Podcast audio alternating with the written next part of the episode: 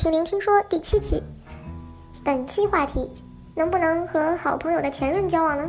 不要在一起。当然不能跟好朋友的前任在一起不能，绝对不能，坚决不能。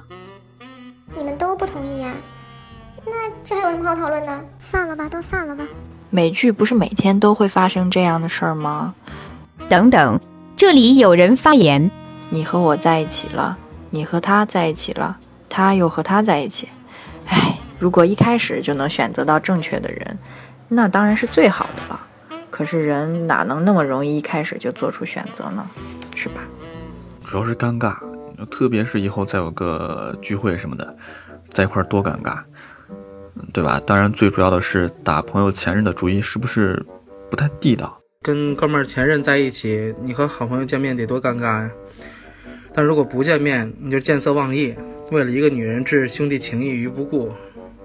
想当年你们情深意重，恨不能同生共死，你跟他说，女人算什么呀？女人就是衣服，兄弟大于一切。现现如今是吧？说变就变，你是不是人品有问题啊？让我们先明确前任的含义是什么。前男友就是过去式，两个人已经各自开启人生新篇章了，翻篇了。以后再认识谁，再喜欢谁，和对方就没有关系了。而恰巧下一任是上一任朋友，这样比较混乱的情况，我认为只是概率问题。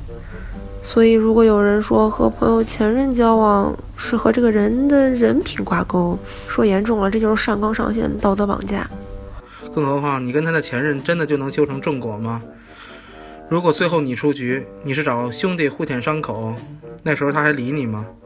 兄弟还能做，或许吧，在他心里永远是对你无尽的鄙视。然后，站在朋友的角度，这两个人到底是分开前就有好感，还是分开后在一块儿？反正就是挺尴尬的吧。当然了，此处不包括由于你的原因才让朋友的现任变前任。那叫小三儿，嗯，第三者的情况不在讨论范围之内。谢谢这位同学的解释。好朋友跟他的前任分手了，你跟他的前任在一起，依然会有做小三儿的感觉呀。而且，如果真的跟好朋友的前任在一起了，好朋友看到你们两个在一起，都会觉得很尴尬。既然是好朋友，当然就要顾虑对方的感受。我心中的标准答案是可以的，但是当初面对同样的问题。我的选择是没有在一起，我以为这样子会好过一些，但是尽管如此，我还是和我的好朋友申诉了。现在我的好朋友，或者只能说是我的朋友，早就开始了新的恋情，那个男生也有了自己的恋情，还有自己的猫。但是我想托付又没有托付的感情和时间，我的后悔，我的眼泪，没有人能知道。也不能跟任何人说，人生在世这么短，多考虑些自己，并没有什么错。我觉得其实不行，因为如果那个人是你好朋友的前任的话，你应该嗯就已经听说了很多嗯他们之间的恋爱的一些细节，以及当时为什么分手的原因。大部分情况下是你的好朋友在跟你吐槽他的前任怎么怎么不好了。你说你听了一个人这么多的缺点了，你还想要跟他谈恋爱吗？一旦你和好朋友的前任在一起了，或者是你们尝试想要在一起，你就是要做出一个选择题，这里二者是不可兼得的。你要么就是选择恋爱，要么就是选择继续维持你和你好朋友之间的这段友情。兜兜转转。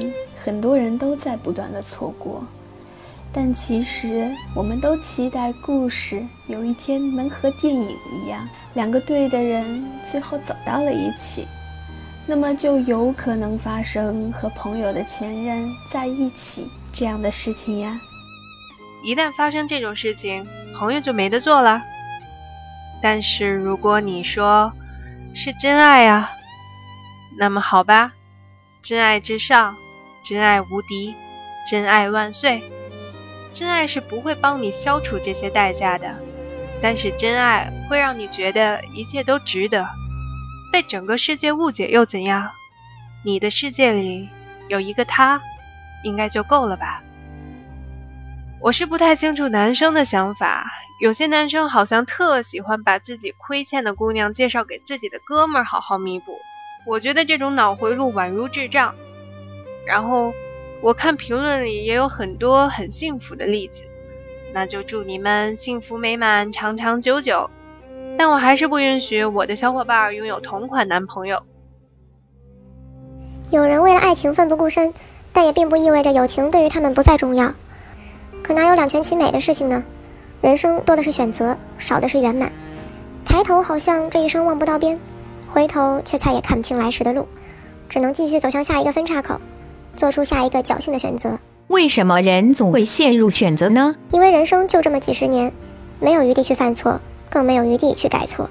如果可以长生不老就好了。可谁知道长生不老带来的会不会是更多的遗憾呢？